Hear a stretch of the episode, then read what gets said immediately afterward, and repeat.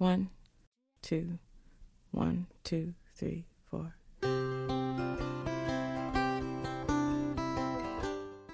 Hi guys, Happy Sunday！这里是每周日晚八点半准时陪伴你们的趣味记单词。This is Tina。今天带给大家的内容应该是工作一族的最爱。每当你走进办公室，如下的二十七种办公用具，总有几样是你每天都能见到、用到，甚至十分熟悉的。那么它们用英文怎么说呢？一起来走进今天的节目，让我们过目不忘。Are you ready? Let's go. Simple tune that you can hum along to. I remember there was a time. PC PC Laptop Laptop PDA PDA Keyboard. Keyboard. Flash drive.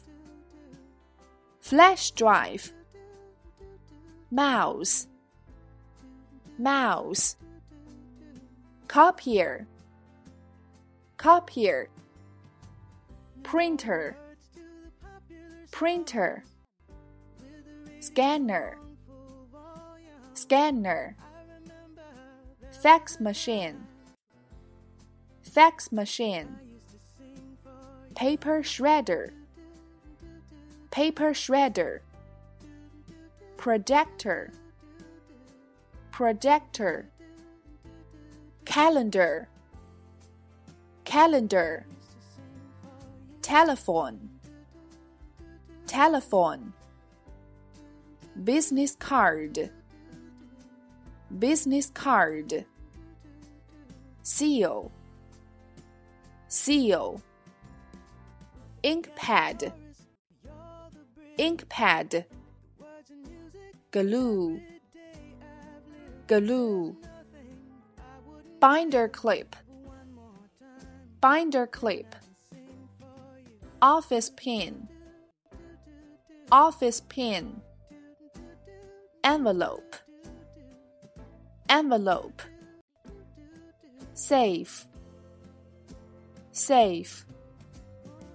Fingerprint attendance machine.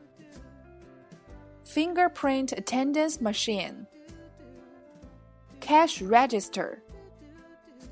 Cash register. Socket. Socket. Plug. Plug Water dispenser Water dispenser you.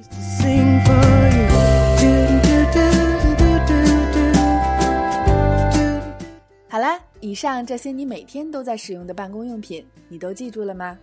再次见到这些熟悉的用品，就用英文来表达吧。想要把英文学好，单词记住，其实真的就是这么简单。